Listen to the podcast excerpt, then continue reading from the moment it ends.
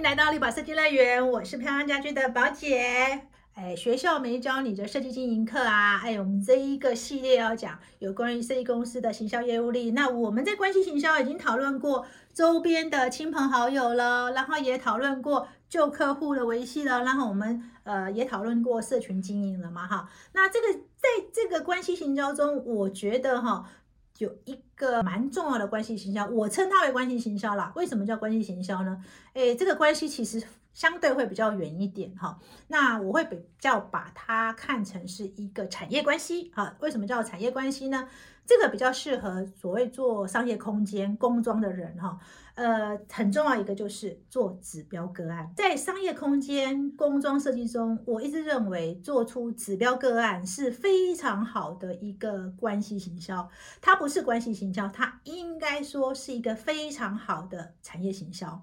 而且那个产业行销也不是只有我们设计圈，而是你做的那个空间。本身的那个产业哈，宝姐举个例子哦，有一家设计公司到现在还是非常红哦哈，真的是一对，我就常说它是神雕侠侣设计圈的神雕侠侣哈。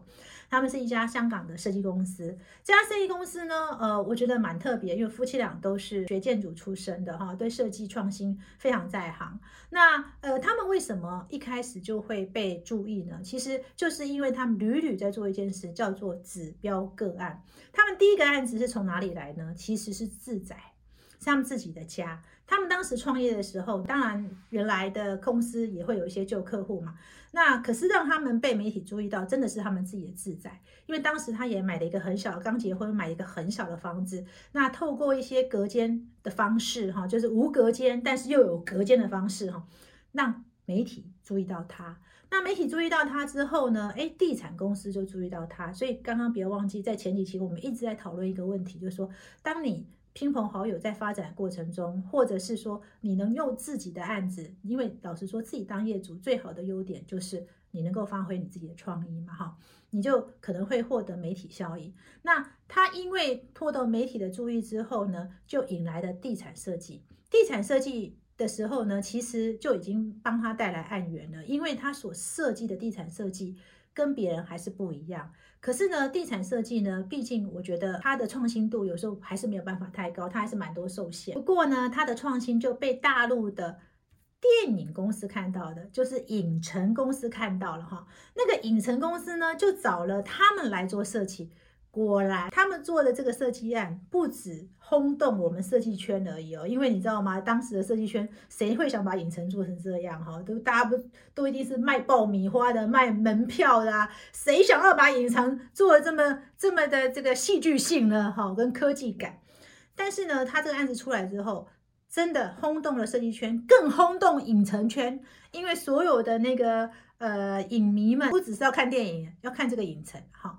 那也因为这样，他们呢在大陆迅速的建立了他们的。呃，在产业的一个口碑行销，他们其实后续接了非常非常多的影城的案子，多到我真的不好讲，因为他连续好几年拿的奖，其实都跟影城有关。那大家也不要以为说他就这样被影城定掉了哈，就是被一定一定很多担心，哎，我都一直做影城，怎样怎样，会不会怎样？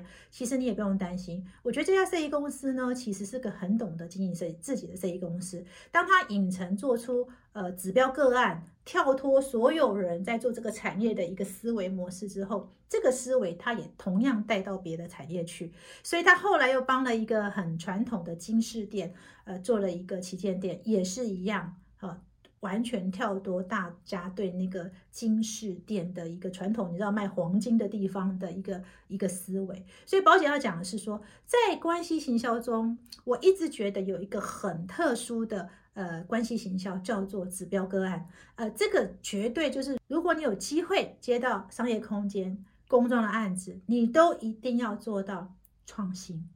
好，这个创新一定是要为你的业主带来收益的。我要强调哦，为业主带来收益哦。你看这个，刚我讲那家设计公司，他帮影城创新，并不是说只是帮影城花钱而已哦，因为他的创新为他带来大量的人流。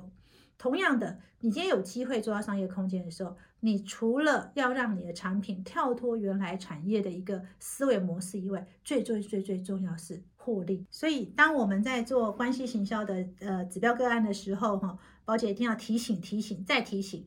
第一个，你做的这个产业，因为你知道关系做工装嘛，哈，其实有各个产业，你一定要先了解你现今你产业。呃，譬如说餐饮啊，譬如说零售啊，呃，譬如说娱乐业遇到什么问题，如果能够透过你的呃设计结合品牌去创新，哎，我相信啊。哎，这个是最好的口碑哦。尤其我常常觉得危机即是转机，尤其这几年大家知道疫情嘛，哈，那很多的时候大家动不动就封城啊，动不动大家就没办法出去了嘛，哈。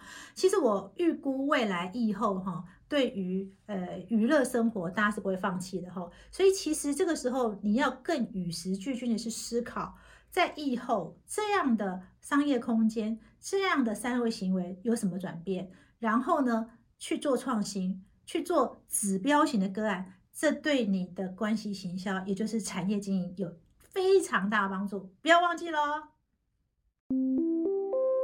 今天听完我们学校没教的设计经营课，你有什么想法呢？欢迎在底下留言，宝姐会亲自回答你们哦。如果觉得宝姐还讲的不错，那请按下订阅，还有开启小铃铛。那每一次退步的时候，他就会提醒你哦。下周我们学校没教的设计经营课，再见喽。